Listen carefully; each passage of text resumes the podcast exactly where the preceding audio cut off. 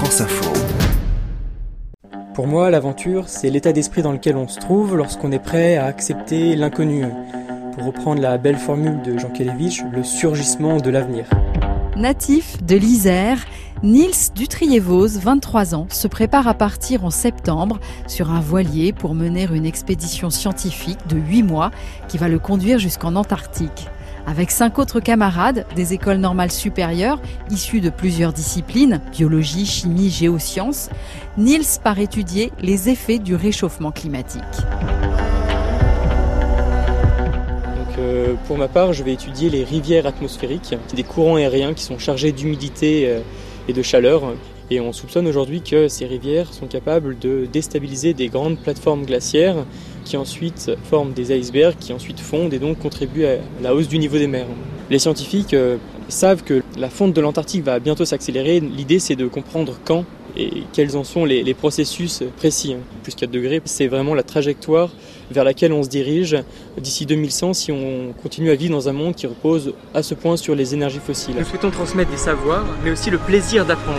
Et c'est ainsi qu'on pense aider à transformer notre rapport au monde et construire le monde de demain.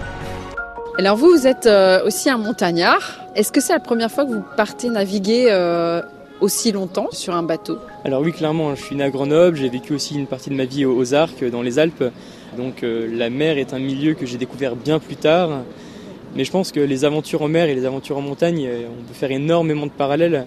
Donc euh, je ne suis pas du tout marin, j'ai quelques notions de voile.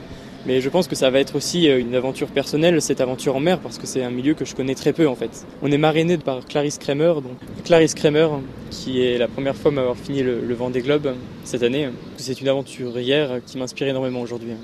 Donc vous allez embarquer sur un voilier Oui, exactement. C'était euh, un moyen de réduire notre empreinte carbone. Deuxième élément de pourquoi partir en voilier, c'est que ça nous permet de faire des études scientifiques sur tout le trinsèque atlantique. Et ça, c'est extrêmement riche de pouvoir faire la traversée de l'Atlantique nord-sud quasiment. Nous partons de France, traversons l'Atlantique en faisant quelques escales pour rejoindre l'extrême sud de l'Argentine, la Patagonie. Nous resterons trois semaines. Nous irons ensuite aux îles Malouines, où nous resterons un mois avant de se diriger vers la péninsule antarctique sur une base scientifique où nous resterons deux mois. Il y a huit ans, vous aviez donc 15 ans et je vous interviewais euh, pour une émission pour France Info, Mom Trotter, et vous nous racontiez, Niels, votre euh, expédition au Groenland avec votre papa, Pierre du Triévose. Cette expédition au Groenland, vous avez quand même traversé le Groenland à ski. Alors c'est sûr que cette expédition a joué un rôle euh, fondamental dans la passion que j'ai développée pour les pôles.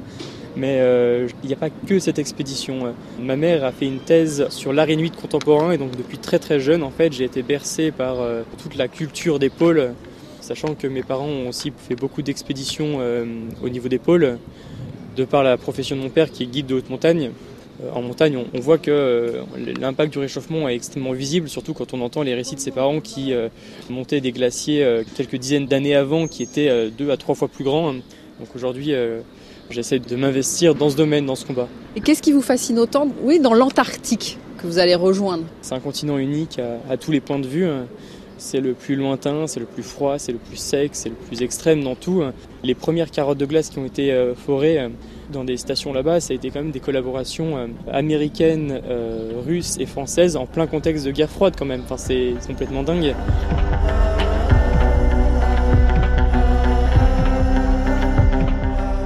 Pour changer la société, c'est vraiment un, travail euh, collectif entre à la fois les citoyens, les scientifiques, les, les politiques, les entreprises.